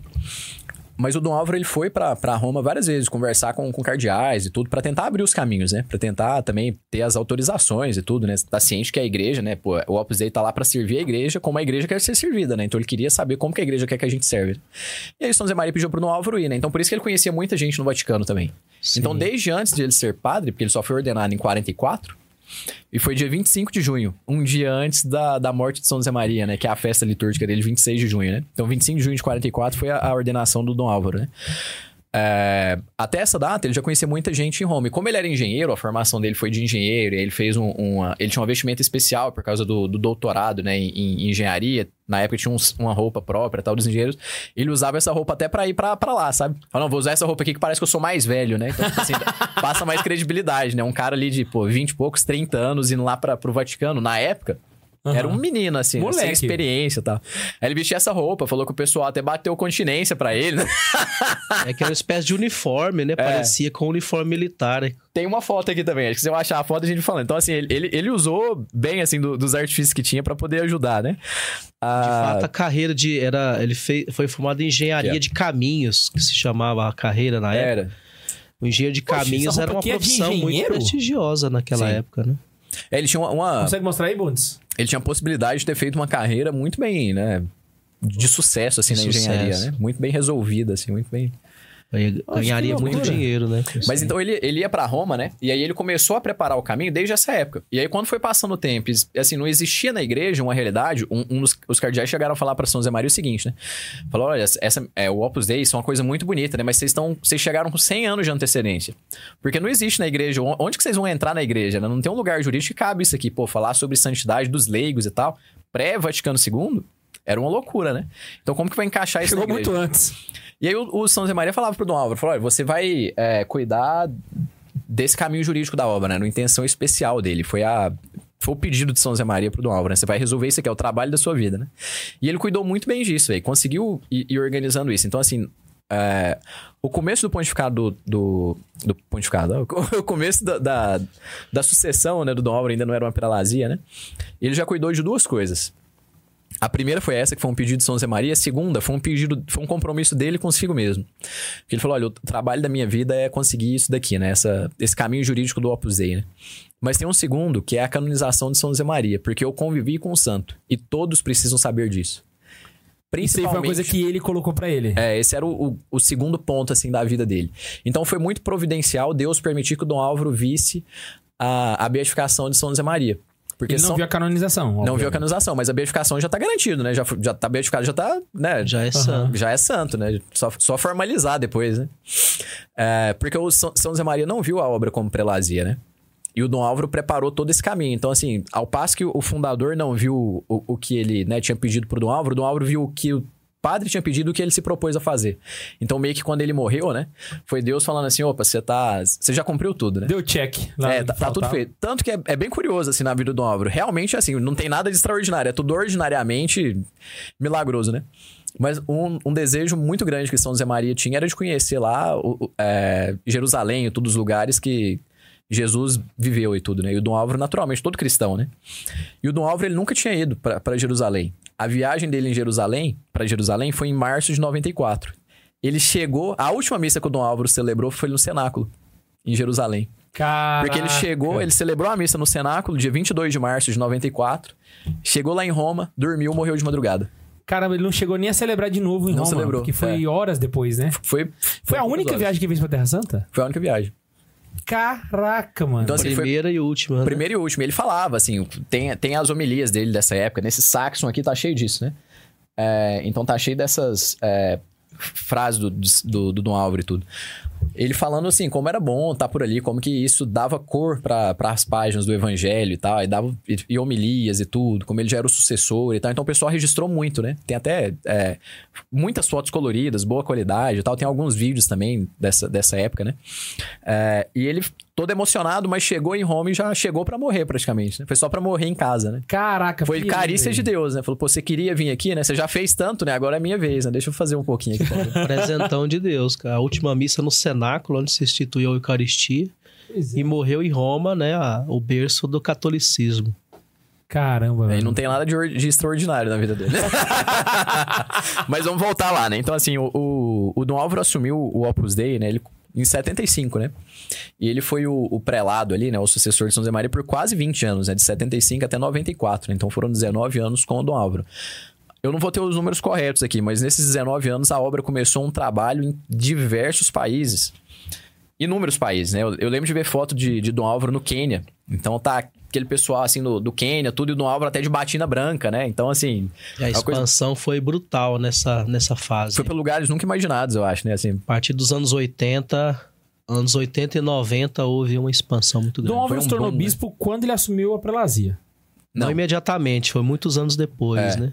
Inclusive foi algo que ele pediu pro Papa, como ele era muito amigo de João Paulo II, o natural é que ao criar a prelazia, se nomeia o prelado e é, se ordene ele bispo, né? Porque não é obrigatório que o prelado seja bispo, mas ninguém pode negar que é altamente conveniente, já que o prelado é o cabeça de, um, de uma circunscrição E tem onde- muitos padres na com sua... muitos padres encardinados, né? E os fiéis leigos que estão incorporados ali na prelazia. Então, João Paulo II propôs ordená-lo bispo em seguida. Então, ele pediu para que não, para que não pensassem mal de- dele, né? Ou seja, que, achar que ele tava fazendo que política, né? todo o trabalho que ele fez para conseguir a aprovação do Opus Dei como prelazia fosse para que ele se tornasse bispo, fosse para uma promoção Hum, pessoal. Como se ele fosse um carreirista, Um né? carreirista. Exatamente. Ele, ele não Então- queria isso, né? Então foi isso. Então ele ficou como prelado sacerdote por muitos anos e só Em nos 91. últimos quatro anos de Isso. vida dele que ele Ah, Em ele foi três 91. anos de bispo, aí. Três anos só. ficou três anos de bispo só e morreu. Caraca. E foi ordenado bispo já com 76 anos. Pirei. Exatamente. Mano Bondes, tem um superchat, Bondes? Temos, temos Bondes tem que superchat. mandar uma mensagem aqui que eu tinha esquecido, mano, completamente. Deixa eu só colocar vocês na câmera do meio aqui. É que eu tô fora do ritmo, Bundes, é por isso. Não, não tem problema não. A gente vai. O cara agora só Perdoa. quer rolezar pela Europa, Só. né, velho? É outro nível, né? É, é chique, né, irmão? Chique, O né? cara acorda em Roma, dorme em Dublin, depois, Acorda em Paris, depois né? vai pra Paris. É assim, Ô, né? inclusive, só antes do seu. Eu queria mandar um abraço pra Rico todos os vive. católicos em Dublin, saca? O pessoal da comunidade católicos em Dublin, que foi onde a gente teve lá e foi maravilhoso, mano. Foi maravilhoso. Foi- Nunca me esquecerei desse tempo que passamos, que passamos. Foi só um fim de semana, velho. Mas foi muito massa mesmo. Então, um abraço pra todos aí. Você andou bastante mesmo, né, Cadê? Eu rodei pra caramba, velho. Rodou igual São Paulo. Só dar boas-vindas pro Rian e pra Letícia que viraram, me- viraram membro do canal. Boa. Kathleen mandou assim pra gente. Obrigado, Laís e K2, por nos mostrar os cantinhos sagrados da Europa. É, meninos e padre, obrigado por, é, pela companhia esse mês. Jean, suas piadas são pesadas, mas hashtag fica piada. fica Jean. Agora a gente tem um contraste. É, é porque eu, eu- acho que, tipo assim, a- a Deus- o Jean foi providencial porque Deus queria dar um passo a mais na zoeira, entendeu? Entendi. É porque a gente tava falando de processo, processo nunca veio, o Jean veio e falou, pô, agora vai. Agora vai vir, cara, mano. Agora vem. A Elisa Oliveira, lá do USA, a diretoria, Opa! Olha lá. Olha só. ela mandou 5 dólares pra nós. Caramba, pagou a conta da gente do mês. E não pagou porque vocês estavam comendo em euro, né? Não dava... E ela mandou assim: Welcome back K2 Laísa. Thank you. Só acho que esse hashtag fica Jean se o amigo estudar os temas, porque nem só de piada se vive um podcast. Pronto, falei. Caraca, ó. Que direto, hein, Exato. irmão. Diretoria, né, velho? Diretoria é isso aí. Achando né? o quê? A gente também tem um super. O, o Jean respondeu lá falando que ele concorda com ela e que ele tem muita dificuldade nisso, porque na PAI eles não dão estudo, porque lá é protestante. Ah, não, velho. O Jean não tem jeito, O velho. cara se supera, velho, cada vez. Imagina o K2 aqui naquele dia daquela piada. hein? O Velho. K2 tinha derretido, velho. O K2 teria derretido. Pior, Bundes, é que você lê ainda o negócio. Não, eu, eu não li, não. Eu só. Você ainda abreviou o comentário, Um deve pouco, ter tido um mais pouco. coisa. É. Jesus ama. O Pedro Igor mandou um super pix pra gente assim: grande dia. Em 2023.1 me formei em engenharia elétrica e terminei meu TCC pedindo a intercessão de Dom Álvaro. Apresentei-o no dia 7 do 7.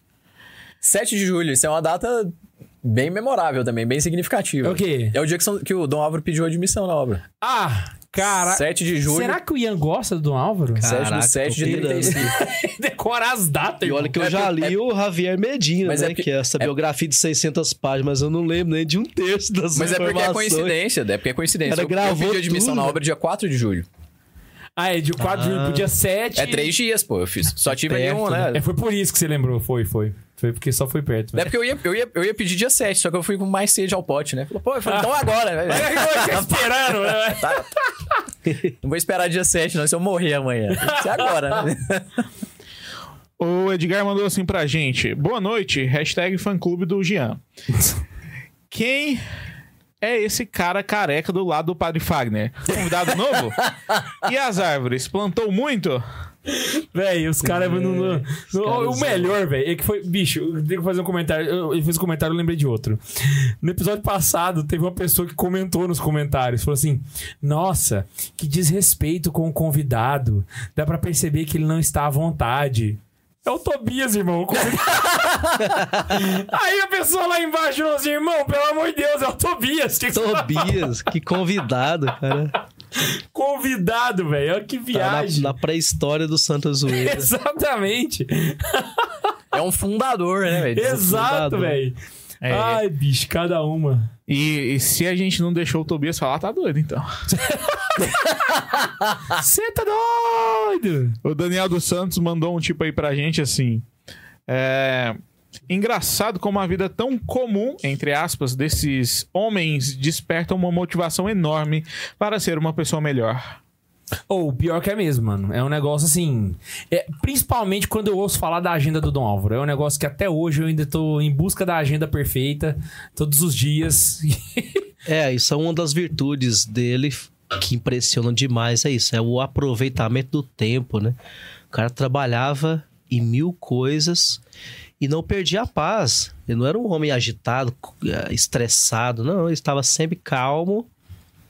Parece que fazia as coisas devagar, Parece que depois de mas padre... rendia muito tempo dele, porque é muito ordenado, né? Muito Sabe o que é uma curiosidade, velho? Eu, eu sempre faço uma consulta no chat GPT, assim, vamos, vamos ver o que, que o senso comum conhece, né?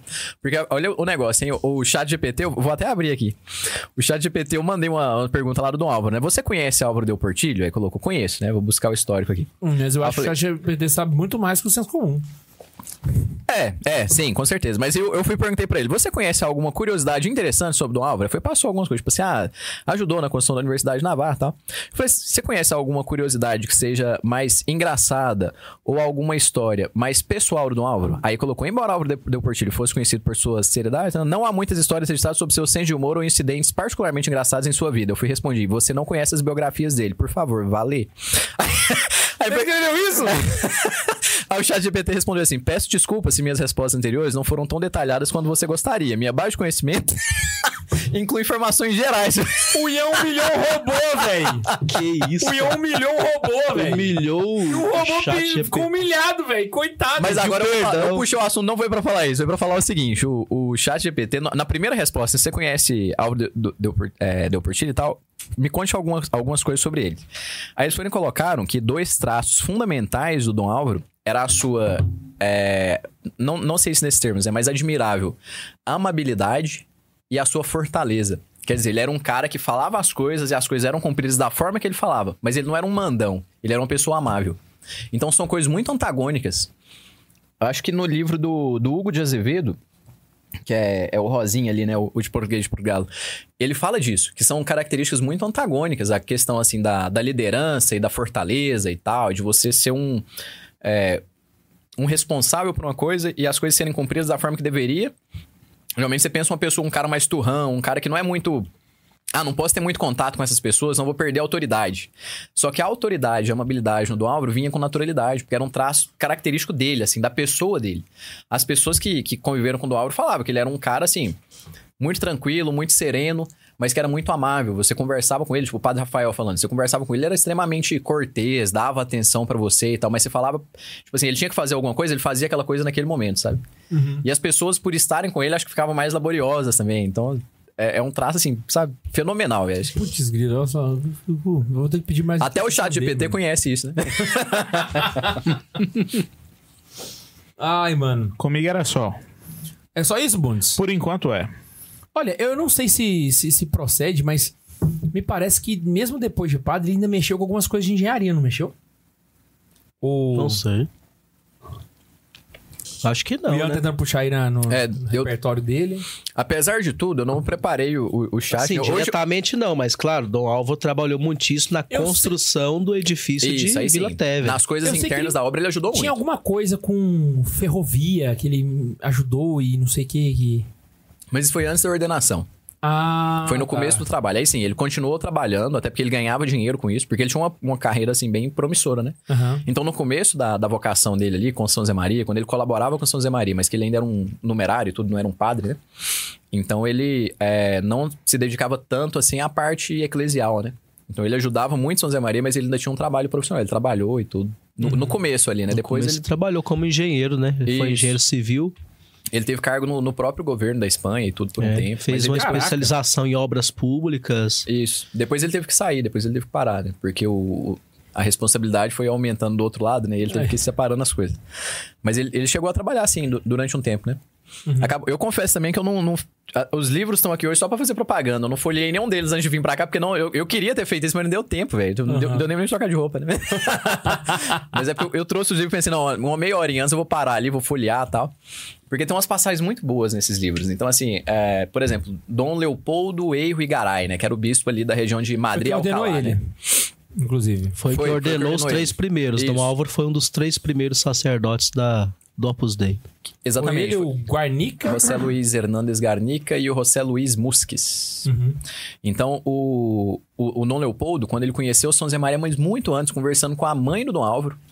Então, tanto que ele conheceu ele, né? Tanto que foi amigo próximo. Ele conversando com a mãe do Dom Álvaro um dia, é, ele foi e falou pra ela assim: é, Dê graças a Deus porque a senhora tem um, um filho admirável. O seu filho será santo. Dom Leopoldo falando isso pro Dom Álvaro, que era, sei lá, um moleque ainda, sei lá, tinha, tinha 30 anos de idade. Caraca, Muito velho. novinho. Pirei. E o Dom- Dom Leopoldo era o bispo de Mas Madrid. Dom né? Leopoldo tentou convencer Dom Álvaro de não ser padre, né? Porque falou assim, cara, você vai estragar a sua carreira, você é um engenheiro de prestígio, você vai largar o dinheirão que você vai ganhar pra ser padre, cara. Foi o contrário, né? Foi o contrário. Ah, O bispo mano. falou isso pra bispo, ele, né? E o pessoal aí, ó, você tá em casa aí com crise vocacional, se bota no lugar do Álvaro agora. Cara, o Verdade, bispo, velho, é mano, verdade. o bispo chegou, você vai perder sua vocação com o nego vem. Caraca, bicho. Pra você sim, ver, né? socialmente falando, seria um decréscimo grande mesmo. Porque o cara, um engenheiro naquela época ia ganhar rios de dinheiro, ia ter um prestígio enorme. né? Estamos falando da pós-guerra. A Espanha precisava ser reconstruída. Né? O engenheiro valia ouro, né? É verdade. E ele era um né, super- Ele, ele era um um- argumento racional Claro. mesmo, assim. Ele era um mega se- engenheiro, assim, era um engenheiro dos ele engenheiros. era um né? cara bom, Muito né? bem formado. Então, quer dizer, socialmente falando, ele perdeu a oportunidade de se tornar um milionário, né? Aham. E não é que ele foi levar uma vida tranquila. Pô, quem- só quem conhece, velho, só quem leu alguma biografia sabe as dificuldades que o Dom Álvaro passou. Você vai lembrar do, do livrinho amarelo lá, do Laranja, né? Da entrevista sobre o fundador do Opus Dei. Teve um momento, porque o Opus Dei uma- começou numa pindaíba, assim, numa pobreza desgraçada, né? Então, assim, não tinha dinheiro pra nada, né? Que pobreza miserável! Ele, que ele que pobreza podia, miserável! podia ter sido um, um milionário e tal, alguma coisa assim, um cara muito bem sucedido, foi viver uma pobreza de outro patamar, né? E mais do que isso, ele virou um endividado, né? Porque quando começou o lugar que você foi lá, Vila Tevere, né? Que é os- a, a sede central do Opus Dei, né? Quando eles foram pra Roma e conseguiram aquele lugar, cara, imagina a dor de cabeça que não foi, velho, pro Dom Álvaro. E era o Dom Álvaro que cuidava da parte das finanças. E o São Zé Maria falou- chegou nele e falou assim: olha. Se vira com isso aí. a gente comprou aqui, vai ter que pagar. Não sei como. O Álvaro vai cuidar disso. Aí O Dom Álvaro, como que eu vou fazer, né? E agora, né, velho? Como que eu vou fazer com isso aqui? Ele falou, se vira, né? Se vira nos 30 aí, né? E chegava o dia de pagar as promissórias, né? O Dom Álvaro falava que ele. É, o, o São José Maria chegou a falar pro Dom Álvaro que ele tinha muita dor de cabeça, enxaqueca, muitos problemas. Aí o Dom Álvaro falava pra ele, o São José Maria falava pro Dom Álvaro, mas fique tranquilo, meu filho, essas suas dores de cabeça serão curadas com uma boa dose de pesetas, né? Era o dinheiro da época, né? Essas suas dores de cabeça são falta de pesetas, né? você precisa pagar a conta e não tem dinheiro, é por isso que você sente dor, né? Só porque o, o Dom Álvaro conhecia tão, o São José Maria conhecia tão bem o Dom Álvaro, que chegava no dia, ah, a promissória vai vencer tal dia lá, sei lá, dia 10. Chegava no dia 9 e não tinha um real. Aí chegava no dia 10, todo mundo louco e tal, e o São José Maria na maior tranquilidade, assim, falou: Ah, hoje vem já aquela promissória e tal, São José Maria, pode ficar tranquilo, o Álvaro vai dar um jeito. E ele, ah, pô, que jeito que eu vou dar, né? Mas ele dava um jeito. Ele, ele dava um jeito. Nenhuma um jeito. provisória ficou sem você paga. O único dia que ele não conseguiu dar jeito, de jeito nenhum, chegou uma doação lá. sabe? o Dom Álvaro chegou e falou: hoje não vai. Aí chegou uma doação que era exatamente a quantia que eles precisavam, assim, pra completar. sabe? Caramba, mano. Mas tem a, a história que eu ia falar, né, do livro em laranja, que o, o Dom Álvaro, nesse livro laranja, ele, ele conta isso, né? Que ele tava um dia passando mal lá e tal, com muita dor e com febre e tal. E aí as, é, o pessoal lá falou: Nossa, o Álvaro tá muito doente e tal. E a gente tem que resolver tal problema, só o Dom Álvaro que conseguiria resolver. E o São José Maria olhou pra ele e falou assim: Álvaro, meu filho, a gente precisa resolver isso. Aí ele falou assim: tá bom. E doente, do jeito que tava acamado e tal, ele levantou e saiu, falou: vou pra rua resolver esse problema. E todo mundo falou: você tá doido, você tá doente e tal. Ele falou: isso só vai ser resolvido por mim. O padre pediu pra eu resolver. E ele foi, saiu e resolveu a questão, sabe? Tipo assim, tava com febre, tava doente, tava tudo assim, mas pra ele, a, a fortaleza dele. Né? Caraca. Puxou o corpo dele pra cima, o corpo doente. Não, tem que obedecer o padre. Tem que obedecer o Levantou padre, e foi, só a carcaça. Não, e aí, e aí o cara mostra também o rolê dele, né? O cara doente foi lá e resolveu o problema. Mas na, na biografia fala dessa fortaleza dele, assim, com a, com a parte de medicina, né? Assim, o, o- eu, eu já falei disso aqui, o Tobias já falou disso, o Neiva já falou várias vezes do Demolidor, né? Que ele fala lá na, na série dele, né? A mulher fala assim, nossa, você sente uma grande quantidade de dor sem reclamar, né? Ele fala, não, isso é o catolicismo, né? catolicismo que, que, me, que me, me fez, assim, né? O Dom Álvaro, quando ele tava doente uma vez lá na, na sua infância e tal, tava com muita febre, com muita dor e tal, porque ele foi mordido por um cachorro. O cachorro lá pegou ele, mordeu e tal, e aí deu uma a, a mordida já foi muito grande, assim, só que ele não chorou. Ele não chorou. Ele foi morder, ah, brigou com o cachorro e escapou. Ele era, ele era novo, né? Ele era um menino, era Aham. adolescentezinho, assim, menino, adolescente. O cachorro mordeu ele e tal, só que ele não chorou. Aí ele foi, chegou em casa e tal, o cachorro me mordeu e tal, e todo mundo olhou e falou, nossa, que tanto de sangue e tal, loucura, vamos levar pro médico. Aí levou, fez uns tratamentozinhos ali, só que voltou naquela época, né, higiene era outra coisa, né. A ferida do Álvaro era muito grande, ela acabou infeccionando. E foi infeccionando e foi piorando e tal, e a, a família não conseguiu limpar, teve que chamar um médico pra começar a fazer ali um, um curativo em casa. E era o médico que ia, né? A gente falando dos anos 30 ali, né? 1930. 20 pra 30, né? E aí o médico ia lá pra limpar o Dom Álvaro e falava, se prepara que vai doer agora. E ele falava que limpava tranquilo. E aí foi terminando, e aí um dia após o outro ele ia fazendo isso, falou que o Dom Álvaro nunca reclamou de dor e nunca pediu pra ele parar de limpar. Aí o médico foi, chegou e falou assim, nossa, esse filho da senhora é incrível, assim, ele não reclama de nada desse tratamento aqui, que nenhum outro paciente ia aguentar isso, né? Caraca. E é só um menino, né? Então, tipo assim, é, é característica do Dom Álvaro. Tava né? na natureza já do menino. Na Já. natureza. Sempre, sempre foi a fortaleza. Pra ele era quase uma, né? uma virtude natural, né? tem, tem, tem várias histórias, assim, é, é muito bom pegar essas histórias do, do Álvaro, sabe? Tem uma dele dessa fidelidade, né? A fidelidade dele era tão grande, assim, ele era tão admirável, as pessoas que andavam com ele, assim, ficavam tão admiradas dele, que na época da, da faculdade, pós-faculdade por ali, né? Quando ele pediu admissão na, na obra, né? É, tinha um colega dele que era da época da faculdade, trabalhou junto e tudo. Não lembro o nome desse cara, mas ele tava andando com o Álvaro sempre, assim, era um melhor amigo dele. Tipo assim, é o cara que tava sempre junto com ele na época da faculdade e no pós, né?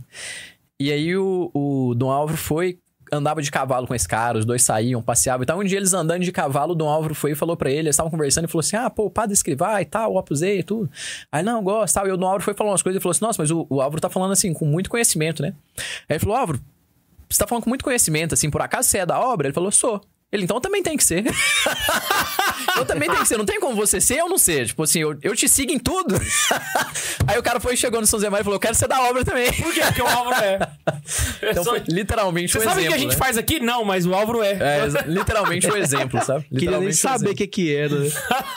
Aí foi, foi o exemplo, sabe? Então, assim, foram. Veio, veio uma vocação de brinde ali, sabe? De, de rebote, né? Do, do Nobre. Uma coisa que eu acho engraçado é que, assim, a... eu acho que o, o maior. O maior advogado na, na- no processo de canonização de São José Maria, sem sombra de dúvidas, foi o próprio Dom Álvaro, por conta do fato dele ser o próprio confessor de São José Maria, né? Então, assim, os dois tinham uma relação muito íntima de. conf- um- primeiro, que ele era confessor de São José. Segundo, São José Maria, no caso, né? Segundo, porque eles eram amigos pessoais e eles moravam juntos, sabe? Então, assim, qualquer coisa que testemunhasse contra o processo de canonização de São José Maria era uma coisa que Dom Álvaro iria saber, tá ligado? Então, se ele vira e fala assim, não, esse cara é santo, sabe? Não, e isso aí é, é fundamental, porque tem um, um ponto extra aí, né, Padre Fagner, que o, o São Zé Maria, o São Maria Escrivá, na, na função ali de, né, quem tá à frente da obra, né, ele colocou um papel dos custódes, que é como se fosse o, o cuidador, né, os anjos, ângelos custodes, né, os anjos da guarda e tal. Então são os guardiões, os custódes ali do, do prelado, né? Na época era São Zé Maria o fundador, né? E era um pra cuidar das... Ele, ele nomeou ali duas pessoas pra serem os, os guardiões dele, né? Um na parte humana, então ele colocou: olha, se, se tiver alguma coisa humana, algum trabalho que eu esqueci de fazer, você vai me cobrar. Você vai me lembrar que eu tenho que fazer isso. E o outro na parte espiritual. Se eu falhar em alguma coisa aqui, em alguma virtude, alguma coisa que eu fizer que na parte espiritual não seja boa, você vai me chamar a atenção, que é uma coisa ainda mais complexa do que a primeira. Pra segunda função, ele colocou o Dom Álvaro pra fazer isso. Só que mais do que isso, o mais bonito, né? São, o Dom Álvaro foi ordenado dia 25 de junho de 1944. Falei isso agora, né? Aí foi uma ordenação ali meio até que as catacumbas, né? Tempo de guerra ainda mundial e tal. Então, assim, tava meio escondido as coisas, né? É, no dia 26 de junho, Dom Álvaro tava em casa tal. São José Maria chegou, bateu na porta e falou: Álvaro, meu filho, como que tá? E tal, beijou a mão dele, né? Uma mão recém-ordenada e tal. Falou: tô aqui pra me confessar com você. Dom Álvaro falou que assustou e falou: como assim, né? Aí ele foi e falou: eu quero me confessar com você, né? Você já ouviu alguma confissão? Não, então você vai ouvir a minha. Foi a primeira confissão que ele ouviu, tá? Caraca! Aí ele- o São José Maria confessou com ele e no final falou assim: de agora em diante você vai ser o meu diretor espiritual, você vai ser o meu confessor, né? Putz, De agora em diante você vai ser o meu confessor. Ele ouviu a confissão do santo a vida inteira. De 26 de junho de 1944 até 26 de junho de 1975. 31 anos exatamente, porque São José Maria morreu de 26. Caraca! Exatamente 31 anos ouvindo a confissão dele. E aí, voltando na questão do, do custódios, aqui eu fecho o, o raciocínio, né? São José Maria chegou no áudio e falou: olha, você vai ser o meu né, custódio para as coisas espirituais. Então ele conhecia São José Maria do confessionário, humanamente, porque os dois moravam junto, trabalhavam junto, tava sempre junto ali, fazendo tudo, né? Todo trabalho que um fazia, o outro tava acompanhando e tal. Só que São José Maria ainda falou para ele: falou, "Você- eu quero tanto que você me ajude na minha parte espiritual que eu te libero do. do é, do segredo de confissão comigo. Então, assim, comigo, se eu fizer alguma coisa que você acha que, pô, na- eu não poderia falar porque tava na confissão, comigo você pode falar, sabe? eu te falei tal coisa na confissão e errei aqui, comigo você pode falar. Falou, pô, você comentou isso. O Álvaro falou que nunca usou naquela, disso. né? Naquela confissão, aquele dia você falou Ele isso, falou né? que nunca usou disso, sabe? Ele falou, é óbvio que eu nunca. Ele falando, né? Ele falou, é óbvio que eu nunca usei desse artifício, mas ele me deixou liberado, sabe? Caraca. Então o conhecimento do Álvaro de São José Maria é muito maior do que o que a gente pode imaginar. Então, se ele se deu esse trabalho de falar, pô, é, eu preciso trabalhar, trabalhar na, na canonização desse cara, é porque ele sabia que ele tinha convivido com um santo. Uhum. Se a gente consegue sentir isso das pessoas, sem estar com elas o tempo inteiro, e aí eu volto naquela frase que eu falei lá no começo, né? Quando a gente conhece os grandes homens, a gente convivendo com eles, percebe que eles não são tão grandes assim, né? É, por que, que o ditador da Coreia do Norte não deixa lá o os coreanos chegarem tão perto dele? Porque vão saber que ele é um bochinha, né? Tipo, pô, Exato. esse cara que é o, o ditador e tal. Mas com Dom Álvaro é o contrário. Quanto mais ele conhecia São José Maria, mais ele percebia a santidade daquele homem. Caraca. Então, se o- quando o Dom Álvaro falou, não, trabalho da minha vida é a canonização de São José Maria, acho que ali já estava resolvida a questão, sabe? Ninguém conhecia tão bem São José Maria quanto o Dom Álvaro. Uhum. Ninguém conhecia tão bem a alma de São José Maria quanto o Dom Álvaro, né? Falando de homem. Ninguém literalmente. Dentre né? os homens, né? Ninguém. Entre os homens, ninguém. Ninguém. sabe? Ninguém. Só, só Deus, né? Acho que só Deus acima, né? Provavelmente eu conhecia a, a, a alma de São José Maria melhor do que São José Maria, né? Porque ele tava olhando de fora, né? Exato. Sei lá, né? O- Isso é curioso, né? Só por curiosidade, né? São dois custódios. O segundo era o Javier, Javier Echevarria, Echevarria, é. né? Que- Era, o cus- era, o cus- era um dos custódios, né? mas pra parte material, né? Aham. Engraçado, no- na sequência, sempre um dos custódios se tornou um... o sucessor, né? Sucessor. Isso aí me dá um medo danado, né? Porque um dos custódios e uma das pessoas admiradas ali é um argentino, então. que Deus nos livre! ah, tô brincando. Mariano Fázio é um cara cabeção, né? Mas, mas é argentino. Aí vai ficar a rixa, né? Ai, bicho, só que... É isso mesmo. Que o Fernando Ocares foi custódio também, né? Foi. Ah, ô, De Javier. Mano Bundes, tem superchat pra nós? Não temos, não chegou mais nenhum. Caraca, velho, esses caroneiros não amam a gente mais, mano. Só pra atualizar, o Jean tá com 95%, tá bom? Putz, grila! Que perderam o juízo totalmente, os caroneiros. Já era. 95%. Perderam. É porque no, no Instagram provavelmente tinha gente que não conhecia o Jean, né? Agora que todo mundo conhece, né? Exato. Aqui todo mundo já, já experimentou um pouquinho, né? Do, do- E Dessa temos, droga, e Pedro. temos 99 votos.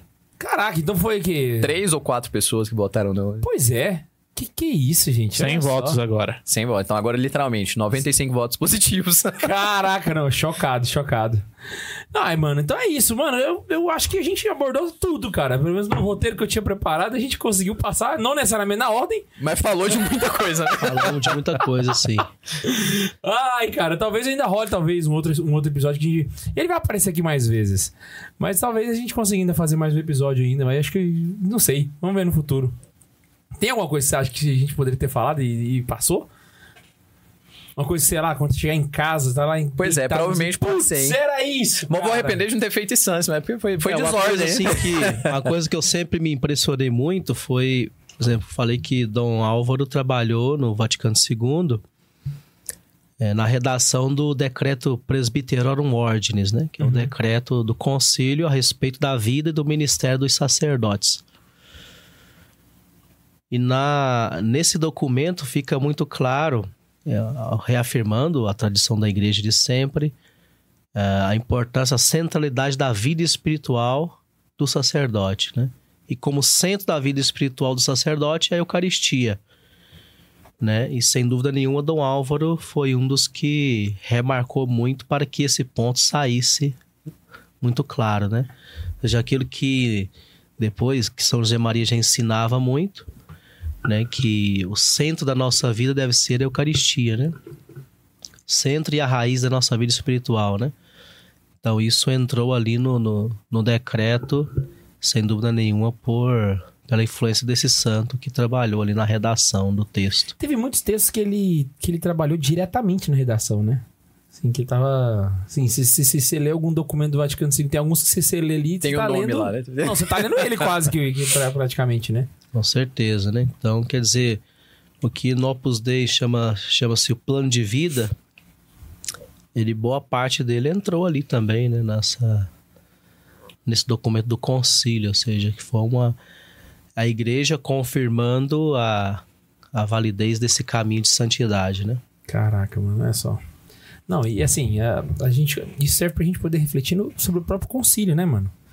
Que a gente, o pessoal pinta aí como se fosse tão simples falar do Concílio Vaticano II, né? Igual a gente vê na internet o pessoal falando de maneira tão rasa do concílio, né?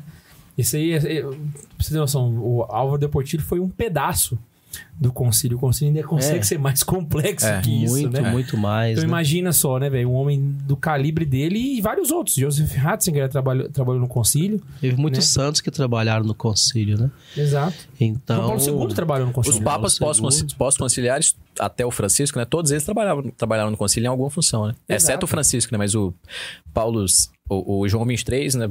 Foi quem começou, né? Mas o Paulo VI, o João Paulo I, o João Paulo II e o Bento XVI. Os Exato. quatro trabalharam no concílio. Então, assim, fica claro que é uma obra de Deus, né? Também o- O, pe- o peso, né, do, do, do concílio na vida da igreja e do concílio Vaticano II especificamente, né? Dá pra gente poder ver a complexidade que é pra ficar rotando abobrinha que o pessoal faz É, na isso internet. aí é né? pessoal que não, não estuda e fica repetindo chavões aí. Nem sabe o que, que tá falando. Exato.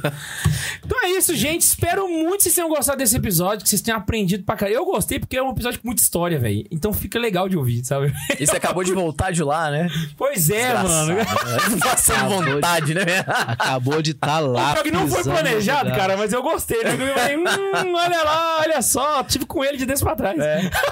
Semana passada eu tava lá na túmulo do Álvaro, lá rezando no túmulo dele. Eu tava mesmo. Semana passada, certinho, cara. Quer ver? E você foi a Madrid? Você passou em não, Madrid? não fui em Madrid, não. Não fui em Madrid. Eu passei por cima de Madrid.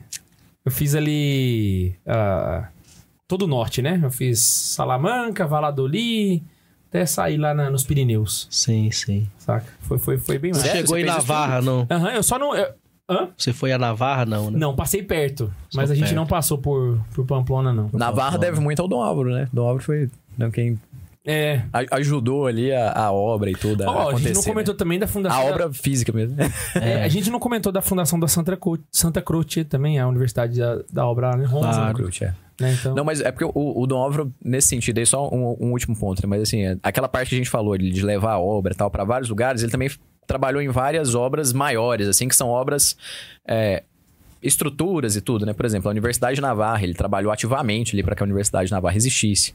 A o próprio Santuário de Torre Ciudad, né? Do Álvaro trabalhou ali também, mexendo nos Muito. pauzinhos e tudo na construção. o legado do homem é grande, né, velho? Se for contar.